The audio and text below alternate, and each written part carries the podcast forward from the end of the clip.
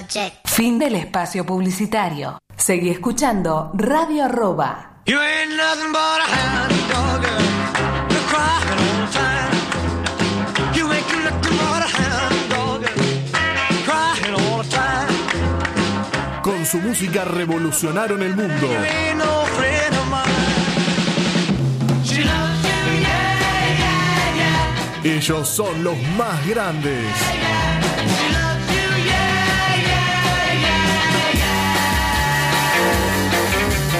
Aquí comienza Well, I saw her yesterday, yeah. Elvis, Meet the Beatles. And I Al aire en Radio Arroba. want to say, yeah. She said she loves you, and you know that can't be bad.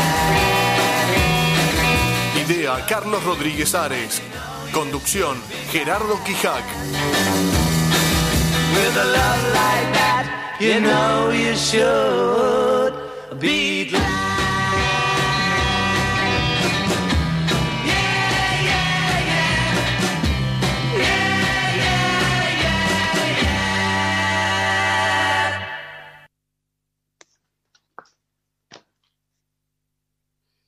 1966 este, fue indudablemente este, un gran año, ¿no? En cuanto a lo musical. Muchas bandas, intérpretes estaban consolidándose y además surgían, este, lógicamente, este, nuevos artistas, ¿no?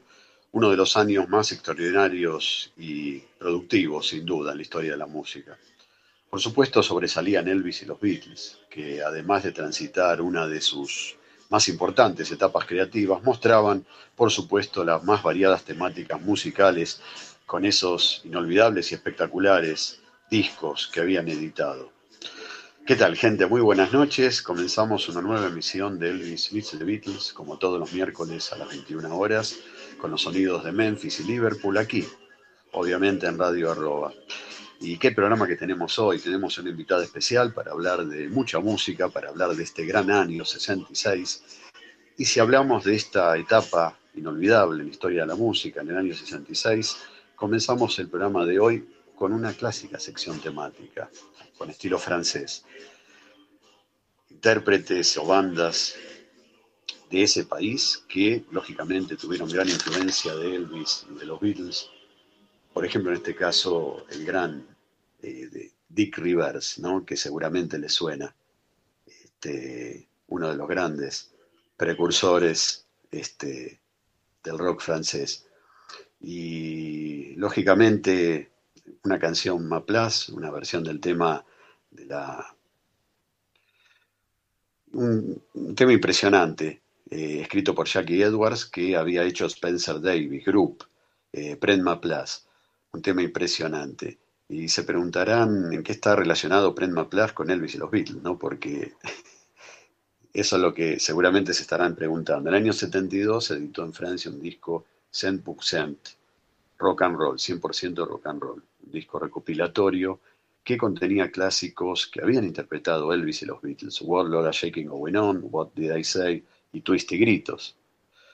Entonces ahí también estaba este tema Prend Ma Place, que era el cover, como dijimos, de esta canción de Spencer Davis Group, este, Keep on Running. Y hacía poquito tiempo que justamente este intérprete, este precursor del rock francés, Dick Rivers, se había presentado en la música de Lennon y McCartney, un show donde los Beatles presentaban a otros artistas que hacían sus covers. ¿Se acuerdan que esto fue en diciembre del 65? Se había emitido. Bueno, en abril graba esta canción Prend Ma Place, Dick Rivers, con un ritmo impresionante. Es muy similar la calidad a Keep on Running, pero es distinta. Vamos nomás con este temazo impresionante de Dick Rivers, Prend Ma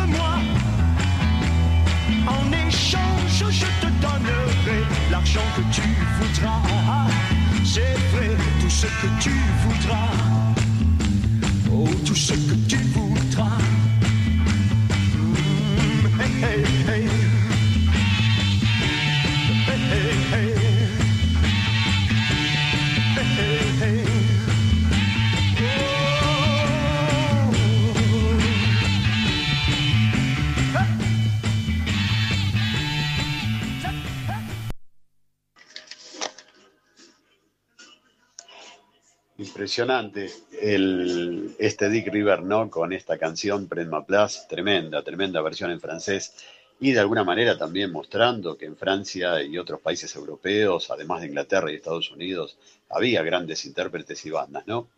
Eh, bueno, me parece que tenemos en línea a una invitada especial. Victoria, ¿qué tal? ¿Me estás escuchando?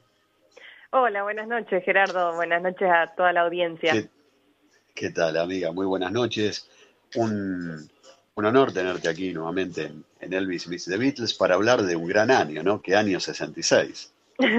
sí, para mí también es una alegría y, y me encanta participar del programa y, y cada vez que, que hablamos y, y discutimos cosas de, de los Beatles y de Elvis, así que estoy muy, muy contenta de participar hoy. Igualmente, muchísimas, muchísimas gracias por estar. Este, y qué año, ¿no? Y cuántas propuestas distintas musicalmente hablando, tanto de Elvis y de los Beatles, ¿no? Primero vamos a empezar este, el programa de hoy con este, esta charla con, con la, la clásica sección de Elvis, ¿no? Y Bien. cuando estábamos hablando de acerca de elegir las canciones, ¿no? Qué difícil elegir entre tan buenas canciones. Ay, sí, sí, tremendo. Eh, el repertorio de Elvis, viste, siempre te moviliza muchas cosas, eh, mucha pasión, viste, y, y es todo, es todo corazón Elvis. Así que elegir algo es súper, súper complicado. Por supuesto. Y aparte, qué momento creativo Elvis en el 66, no solamente el disco de gospel. Eh, pensar que en febrero, ya, además de estar filmando, no, no estaba full, no, no hacía ninguna pausa. A mediados No. de febrero estaba, estaba filmando Spin Out y hace también la banda sonora ahí en los estudios este, Radio Recorder de, de esta película, ¿no? De Spin Out. Claro, él venía haciendo muchas películas, era como que venía haciendo tres películas por año, entonces estaba trabajando siempre en los soundtracks y en las, en las bandas de sonido. Y, y bueno, también tomar la decisión de hacer en, en el medio de, de toda esa vorágine este disco gospel muestra, ¿no? Como una, una postura eh, bastante bastante compleja de, de, de su de su momento emocional, ¿no? Eh, en toda su búsqueda espiritual que siempre tuvo y, y bueno que lo supo llevar eh, más que más que bien a, al disco porque bueno creo que es el primero es el primero que gana un Grammy, ¿no? De.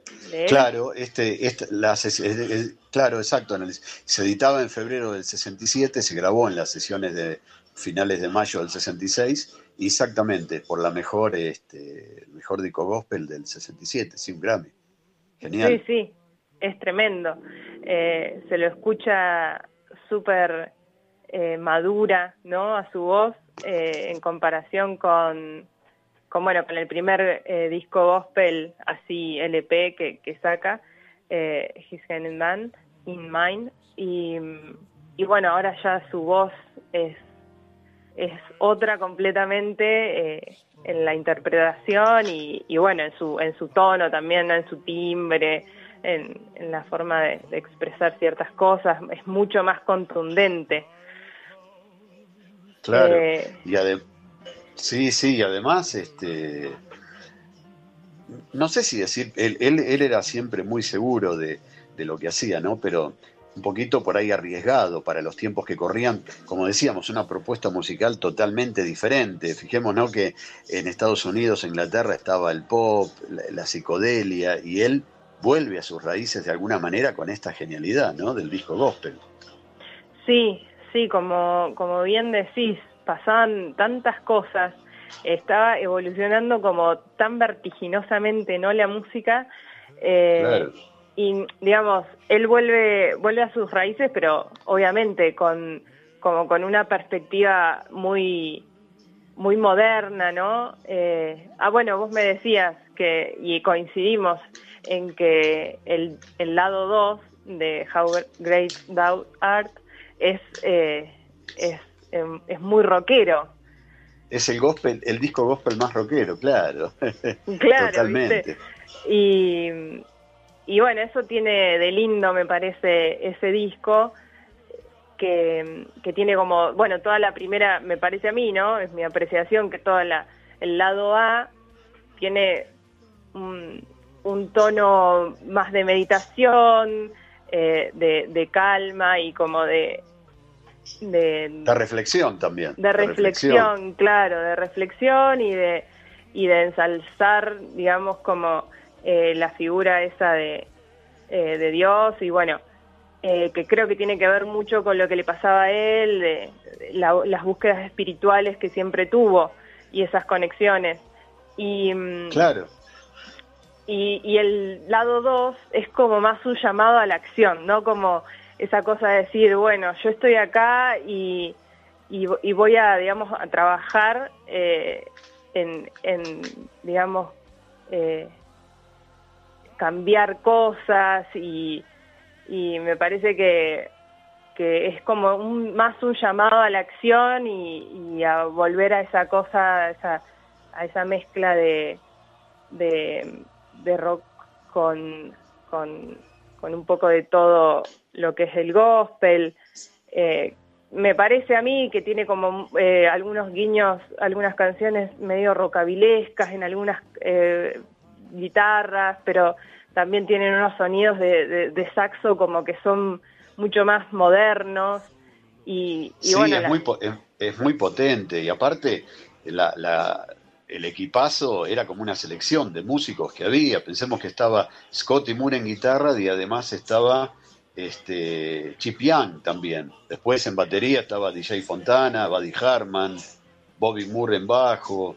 En, en piano creo que estaba, sí, Floyd Kramer, no me acordaba bien el nombre, Sí. Floyd Kramer. eh, Peter Drake, que después trabajó con Harrison en guitarra pedal steel este, Millie Kirkham, que también fue una grande, que ella la llamaban la soprano de Nashville, que era una especie de quinta Jordaner, ¿no? Que también había participado en películas con Elvis y, este, y, y cantó en bandas sonoras. Un equipazo impresionante, o sea, es como que no fue un disco improvisado, fue un disco conceptual muy, muy preparado. Y- Claro, en ese en ese sentido también, eh, digamos, si bien es un estilo completamente distinto, tiene que ver con, con el, el correr ese del tiempo de, de- de que empiezan a salir los discos como más conceptuales y bueno, no deja de ser un disco conceptual, obviamente, eh, Claro. todo lo que lo que rodea el How Great Thou Art, Eh, así que me parece que es, sí es un discazo. Y mm, sí, como vos decías, la gente que, que tuvo ahí trabajando con él, impresionante. Eh, los, Sí. los coros son una pared, son una cosa que, que te, te pasa por arriba. Eh, no sé Vos sabés que yo lo escuché. Sí, sí, no, perdóname. No, no, no, está sabés- bien. Vos sabés que, sí, vos sabés que yo había escuchado, este, un día hablamos con, con nuestro amigo Carlos Ares, ¿no? Y él me decía, Sí. Jerry, Jerry, me dice, Jerry, y me dice, escuchalo, no, no lo escuches en CD, vos tenés esa, esa cosa artificial que es el CD.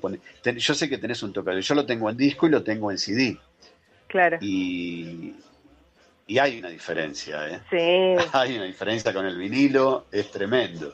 Sí, sí, tal cual. Bueno, yo lo conseguí hace poquito ahí en el Elvis Shop, eh, al grande. Great Art. Sí, muchísimas gracias a Carlos y a Claudia. Y lo pongo en el equipo y no, no, no, te arrasa, es, es tremendo. Es un sonido completamente distinto. Es, cerrás los ojos y sentís como que estás ahí adentro en el estudio y que por acá te suena la batería, por allá el, el contrabajo, las voces que aparecen de la nada y se van. Es, es, mm, es otra experiencia. Sí, como que se va amalgamando todo ahí musicalmente. Y a, a mí lo que me llamó la atención, yo te- tengo la edición en el, en el CD, que, que están las tomas alternativas. Y es como estar al lado de Elvis y su equipo, escuchando cómo iban generando a través de las tomas alternativas todas las canciones. Eso es increíble. Sí, bueno, ¿no? Como, como siempre habla Carlos de, de que Elvis era su propio productor, si bien creo que esta es la primera vez que trabaja con Felton Jarvis, pero Claro. digamos, eh, él es como el que siempre tenía todo ya organizado en su cabeza para cómo quería que sonara que sonara todo y, se va notando eso en, en estos en estas sesiones que han recuperado eh, cómo se va cómo se va desarrollando sí es, es alucinante ¿eh? No, es tremendo. Y ya que estamos con, con, con este discazo, ¿no? Este, yo te había comentado algo que iba a dar una sorpresa sí en cuanto a gospel y una persona también muy querida por vos y admirada, la inolvidable, legendaria y siempre presente Blackie. Blackie ¿Qué tiene que ver? Te estarás preguntando, ¿qué, qué tiene que ver Blackie con...? Bueno, acá hay un tema, Rannon, que vamos a escuchar ahora. Ahora vamos a Sí. escuchar, como para empezar, este, vamos a escuchar Great Thou Art y So High. Pero en este tema Rannon tiene una particularidad. Eh, este tema fue este, primeramente grabado en el año 37 por los Heavenly Gospel Singers, allá lejos en el tiempo. Y después eh, había una banda que se llamaba Royal Harmony Singers, que Blackie los conoce, principalmente se hizo amigo de este, Caleb eh, que era un músico afroamericano de, gospel que integraba este coro de Royal Harmony Singers, que después en el 47, cuando ellos graban Rannon, ya se pasaron a llamar eh, los jubileos o The Jubilers. Y ella conoció a esta gente y bueno, después entabló una amistad con este, porque Blackie fue eh, justamente en ese año 47 a perfeccionarse Estados Unidos, todo lo que era jazz y la cultura Claro. afroamericana con el gospel, claro. Y ellos, los- eh, y, y Blackie, digamos que conoció a los primeros que grabaron el tema Rannon. Los tremendo que, digamos, no los primeros que grabaron, los, los que hicieron más popular el tema Rannon, porque bueno, antes había sido grabado por estos Heavenly Gospel Singers, pero conoció a estos integrantes de los Jubalers y es increíble.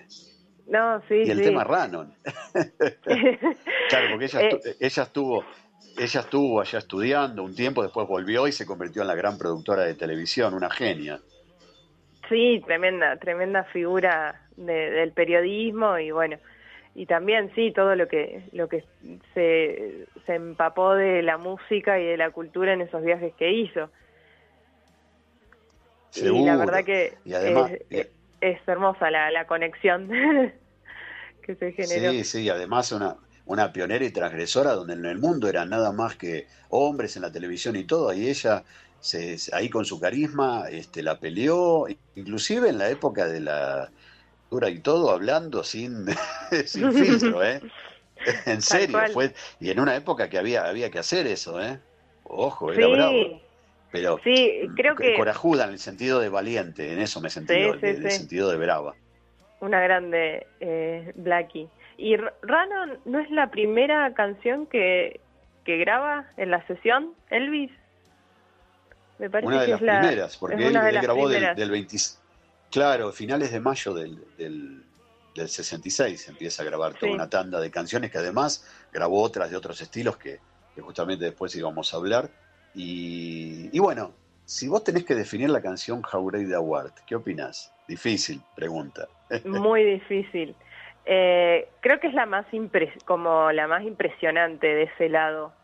Eh, si bien a mí me gusta mucho Stand by Me, eh, Sí. que yo es- es- me parece que la canta con, con mucha convicción, Stand by Me, el How Great Thou Art es como que lo deja todo, lo deja todo por eh, digamos, por, por alabar a, a- a, digamos, a, a Dios y, y, en, y en ese, y en ese, digamos, arreglo que, que es genial de las voces. Después, bueno, en los 70 viste que le, le cambió bastante el, el arreglo en general. Eh, Sí, eh, pero este arreglo es muy impresionante. claro, porque él después interpreta y vuelve a ganar otro gospel por la mejor interpretación de gospel en el Mid-South Coliseum que hizo ahí en Memphis en marzo, en ese concierto. Vuelve a interpretar How, We- How Great Thou Art y gana un Grammy al año siguiente, en el 75. Claro. Increíble, Y, no, no, sí, es tremendo. impresionante. ¿Te parece que vamos a eh, empezar a escuchar entonces Dale, por Random, favor. How Great Thou Sí, Art, sí. So High y volvemos enseguidita con la charla? Bárbaro. Vamos con estos temazos. Well, you may run on for a long time. Run on for a long time. Run on for a long time. Let me tell you, God Almighty's gonna cut you down. Go tell that long-tongued liar. Oh, well, Go tell that midnight rider. Oh, well, tell the gambler, the rambler, backbiter. Tell them God down. Stop, God Almighty, let me tell you the news. My head's been wet with the midnight dews. I've been down on my bending knees, talking to the man from Galilee. My God spoke and he spoke so sweet. I thought I heard a shuffle of angels' feet. He put one hand upon my head. Great God Almighty, let me tell you what he said. Go tell that long-tongued liar. Oh, Go tell that midnight rider. Oh, tell the gambler, the rambler, backbiter. Tell them God Almighty's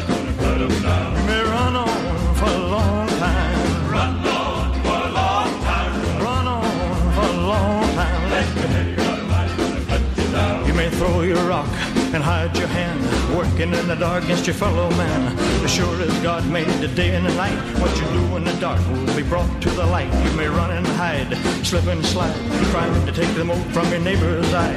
As sure as God made the rich and poor, you're gonna reap riches of what you sow. You may run on for a long time. Run on for a long time. Run on for a long time. Let me tell you, God Almighty's gonna cut you down. Go tell that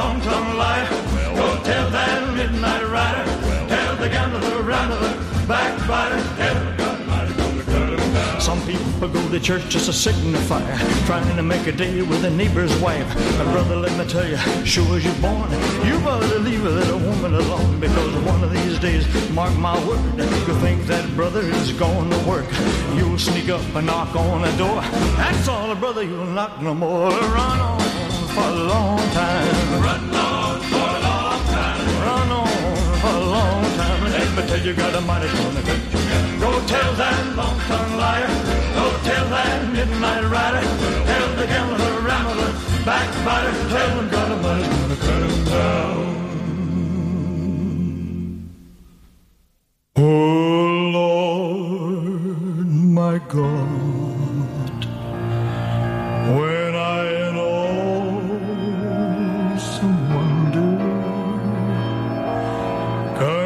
consider all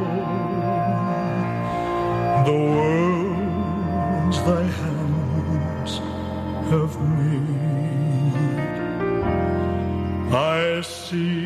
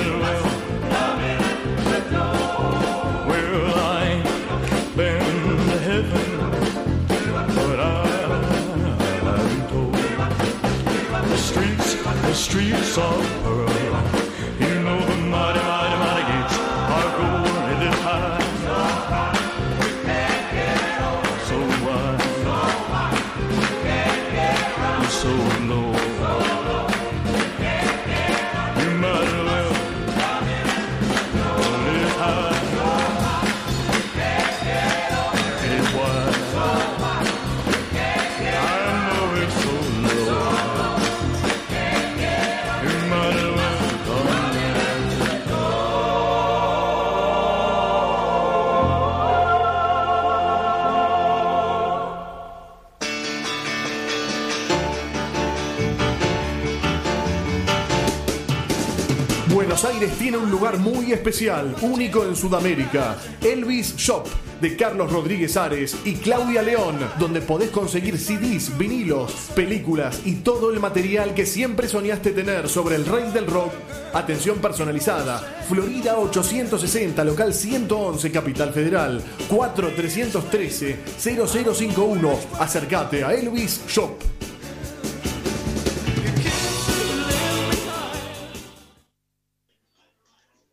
Bueno, acá estamos otra vez. Realmente, ¿qué te parecieron las canciones, Victoria? Bueno, qué pregunta, ¿no? una, me- una canción mejor que otra. Tal cual. Impresionante. Tal cual. Y bueno, y le contamos a la audiencia, que seguramente ya lo saben, pero bueno, como siempre se va sumando gente, que Victoria Mariel es integrante de esta genial banda mercedina, Tren Misterioso, con Miguel Schafric en contrabajo y Marcelo Giorgione en percusión, ¿no es cierto? Así es, eh, hemos hecho durante algún tiempo mucho repertorio de, de Elvis y de toda la música de, los 50 y, y bueno, creo que una de las primeras veces que, que presentamos el disco lo hicimos acá en, en, en tu programa, en Elvis Meets the Beatles. eh, Así es. Y bueno, eh, hoy otra vez estar acá, eh, bueno, compartiendo algo de música. Me acuerdo, me acuerdo en el Centro Cultural Borges, cuando también ustedes estuvieron en la presentación de la primera del primer libro, la primera parte, Elvis, arroba Argentina 1956-62, de Carlos, eh, Claro. cuando Carlos y Claudio organizaron el evento ahí, impresionante, la música de Tren Así Misterioso. estuvimos, sí, que vino todo también por el, por el programa de Radio La Conexión, que eh, estuvimos charlando con Carlos ese mismo día, y, y Así bueno, es. después se dio la posibilidad de, de ir a tocar eh, en la presentación del libro, así, de Elvis en Argentina. Y por supuesto su- Mercedes, que también ustedes se han presentado más de una ocasión, en varias ocasiones. Sí, sí, sí. Nosotros estamos eh, acá en Mercedes y, y bueno, eh, con todo el tema de la pandemia se ha, se ha cortado. ha Claro, cortado pero ya en cualquier actividad. momento Dios quiere, Dios quiere de a poquito, de a poquito vaya mejorando el panorama. Y bueno, aprovechamos también para saludar de acá a Miguel y a Marcelo, ¿no? Le mandamos Sí, un abrazo no. grande a ellos. Les mandamos un abrazo que seguramente estarán escuchando y bueno, y a toda la, la audiencia y, y la gente que, que me ha dicho que hoy iba a estar escuchando el programa. Genial. amiga, y ya que estamos hablando, y ya que seguro, y ya que estamos hablando de Tren Misterioso, ¿qué te parece si escuchamos Little Sister y Up Above My Head por Tren Misterioso? Dale, dale, sí, el, el, el Little Sister es eh, del disco eh, Sí. que grabamos eh, ya hace tres años y, y el Up Above My Head es una versión muy rara que, que bueno, que también hicimos hace algún tiempo y que ese no está en el disco, pero bueno, te, la traigo para, para, que la pases en exclusiva por, por aquí, por el Smith de Beatles. O sea, Above My, Above My Head a modo de rareza, digamos, otra versión. Sí. Fantástico. O que con el gospel. Claro, ahora vamos con un poco de rockabilly y rock and roll, ¿no? Tal cual. Excelente para matizar el programa. Bueno, vamos con Little Sister y Up Above My Head el track 6 y 7.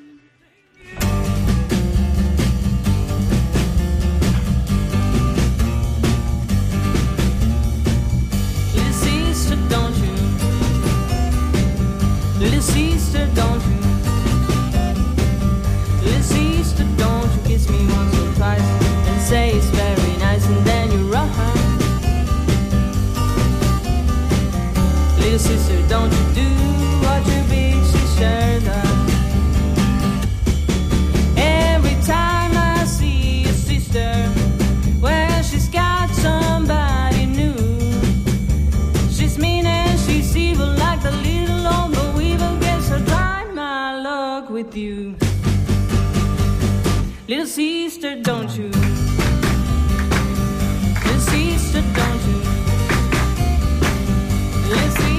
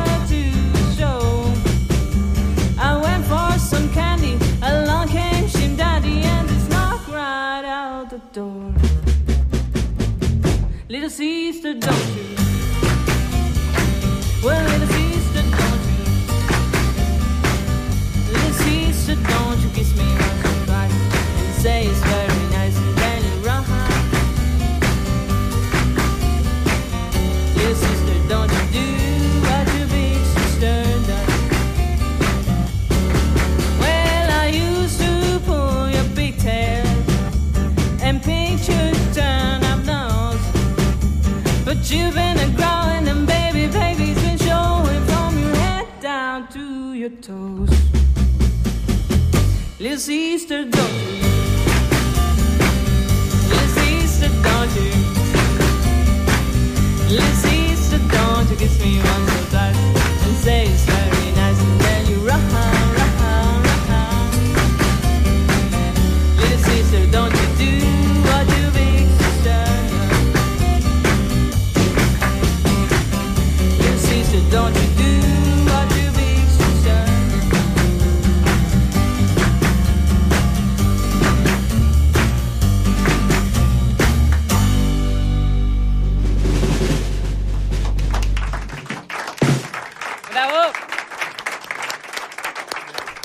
above my head.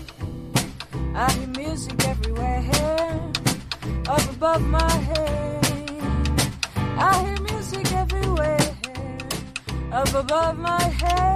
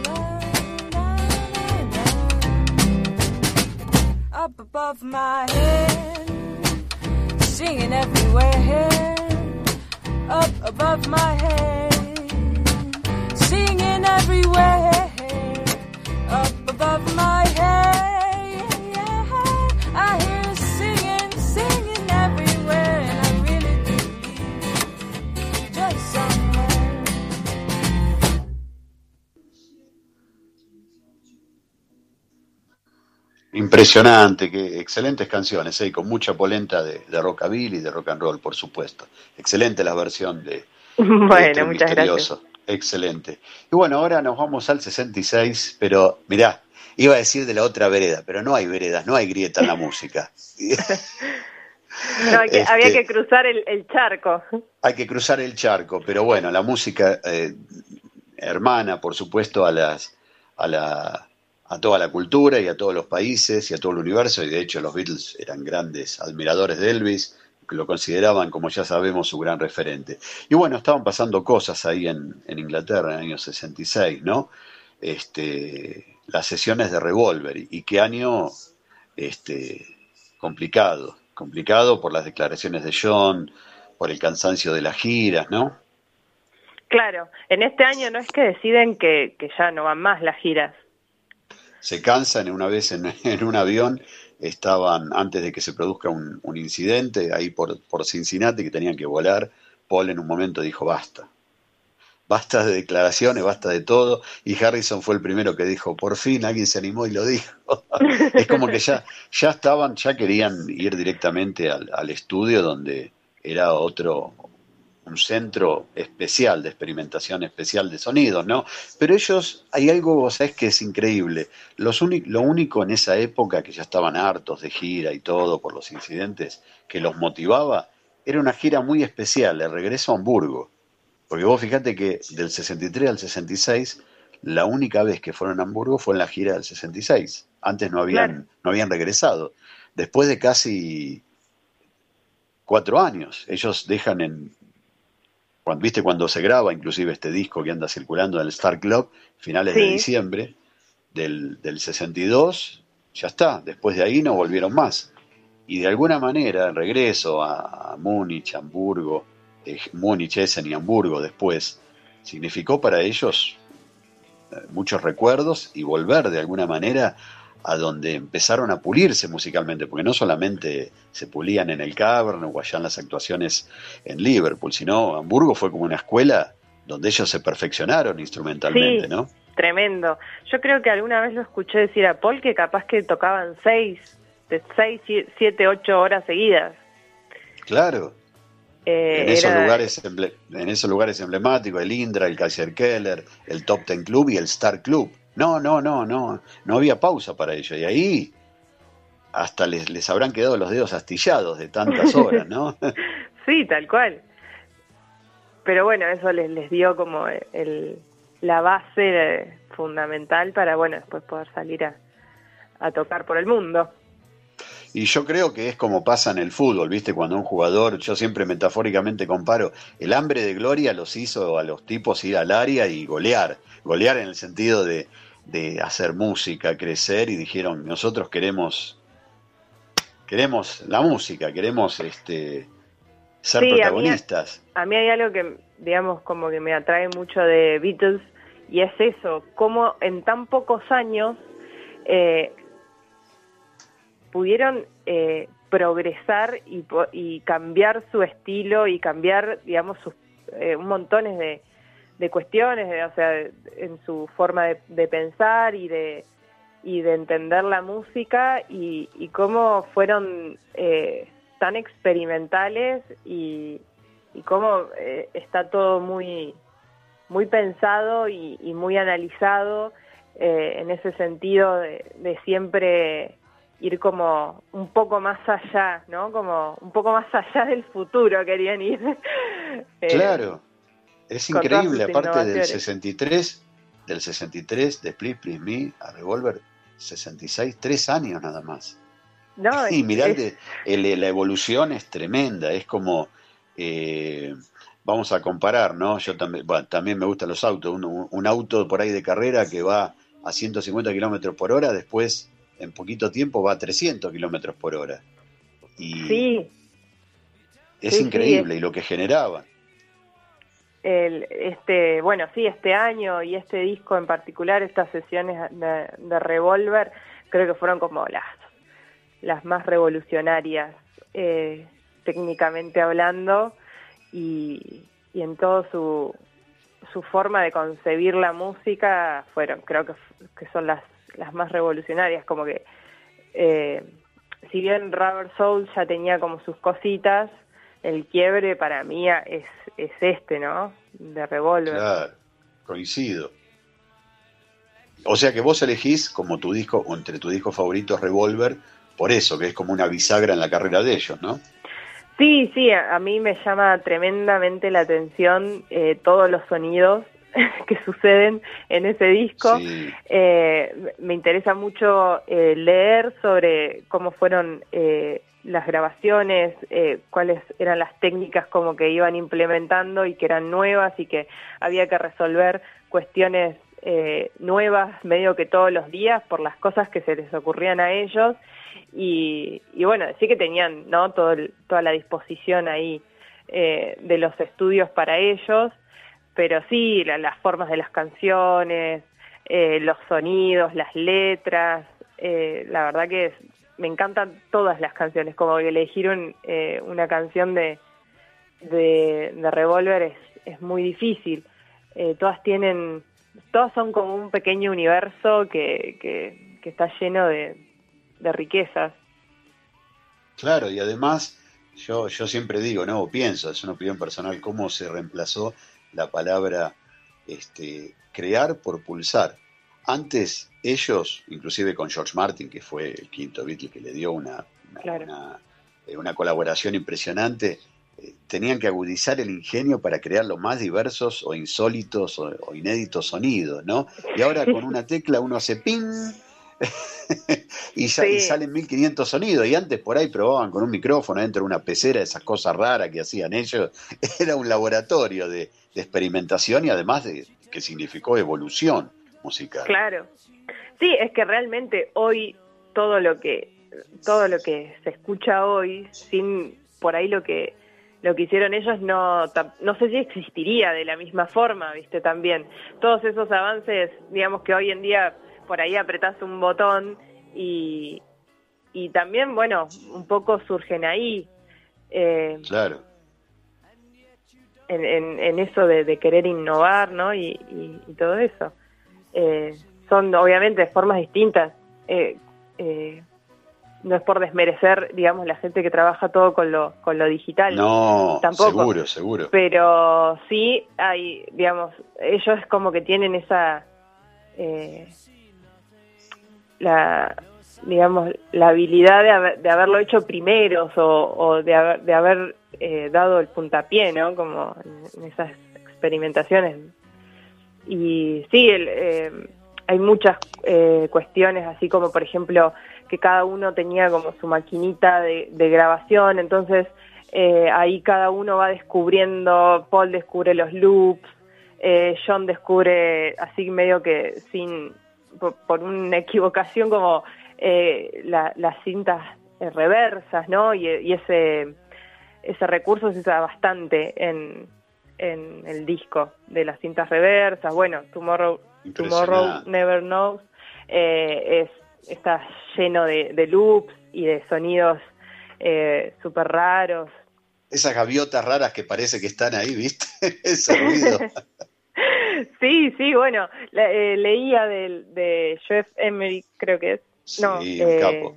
Sí, eh, su libro, ¿viste? El sonido de los Beatles, que bueno, él justo empieza a trabajar ahí con esas sesiones en, Claro. en el 66 y contaba que, que incluso como que ni me lo puedo imaginar eh, todos los eh, los vericuetos que tenían que hacer para, para poder grabar todos esos loops al mismo tiempo porque necesitaban cintas y, y, y, y máquinas que andaban como buscando por todo todas las, las salas de los estudios. Y no, sí, es como que in- in- impensable o, cómo le cambió la forma de grabar el bajo a Paul para esas para esas sesiones, eh, Paul quería un sonido más más grande, más Motown y, y, y bueno, sí, todo con la, con la voluntad que tenían todos de, de innovar, ¿no? Seguro. Y pensar que Paul decía en su momento que había, como decíamos, ¿no? que había muchas bandas que se estaban consolidando y otras seguían creando cosas bárbaras, como por ejemplo la gran banda eh, Beach Boys que hizo Pet Sound. Y Paul Sí. McCartney dijo, nosotros, nosotros vamos a superar esto. Y no, no solo que lo... re- Pet Sound es un discazo impresionante, me encantan los Beach Boys. Pero con Revolver O sea, hicieron, seguían mostrando que estaban siglos adelantados a otras personas, a otras Sí, bandas. o bueno, esto, eh, la, la influencia de toda la música hindú que trae mm, George, eh, que trae Harrison, es también muy, muy innovador. Y mm, los sonidos, eh, incluso bueno, en este disco es- creo que es uno de, las, de los discos en que más gente, viste, empiezan a, a, a meter que no son ellos, porque ya no, no Claro. podían. Eh, está el, el corno en For No One, bueno, está toda la- esa sección de tablas y de y de sonidos hindús eh, para um, Love You Too. eh, Es bueno, impresionante, también- aparte la variedad que tiene. bueno, también es un disco en el que eh, las canciones de Harrison tienen un peso, me parece, bastante importante también. Taxman abre el disco y eso también es como una forma de, de, de buscar eh, novedad, porque bueno, en discos anteriores por ahí no, no, era lo, no tenía el mismo peso, digamos, sus canciones. Habría madurado mucho como compositor Harrison en esa etapa, seguro. Sí. Y, ¿Te parece? Vamos escuchando y después seguimos, seguimos con la dale, charla. sí. ¿Cómo se está pasando el tiempo volando? Es increíble. Este, necesitaríamos sí, cinco horas cuando- para hablar de todas estas cosas, Sí. de esta música impresionante. ¿Te parece I Want to Tell You y después la toma 2 de And Your Bird Can Sing? Que parece que los Beatles estaban riendo ahí, no sé qué estaban haciendo porque se, Ay, se confundía, después volvían a cantar. La toma. 2 de, de eh, And Your Bird Can. Sing. Sí, y antes, bueno, ya que hablábamos de Gran Harrison, I Want to Tell You, es decir, eh, el track 8 y 9.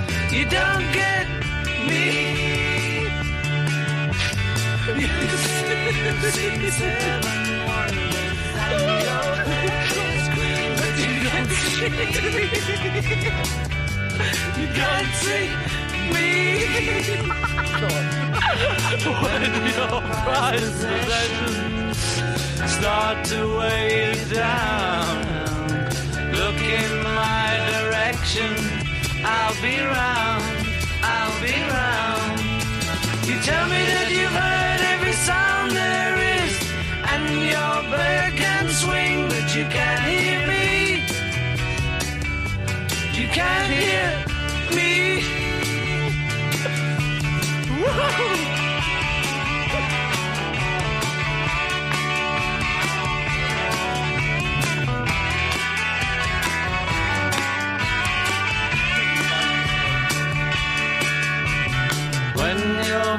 bike is broken, will it bring you down? You may be awoken. I'll be round. I'll be round. Tell me that you've had everything you want, and your bird can sing, but you don't get me. You don't get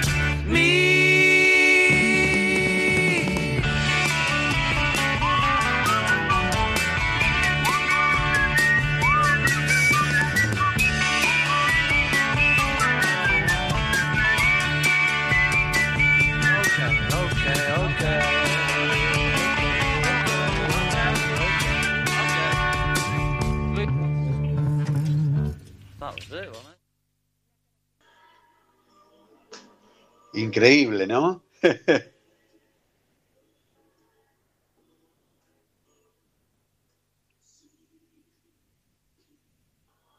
Sí, la verdad que este, una, una versión increíble. Este, sobre todo llama mucho la atención, ¿no? Lo que son las versiones alternativas en lo que se ve el proceso de, de creación de las canciones, por supuesto.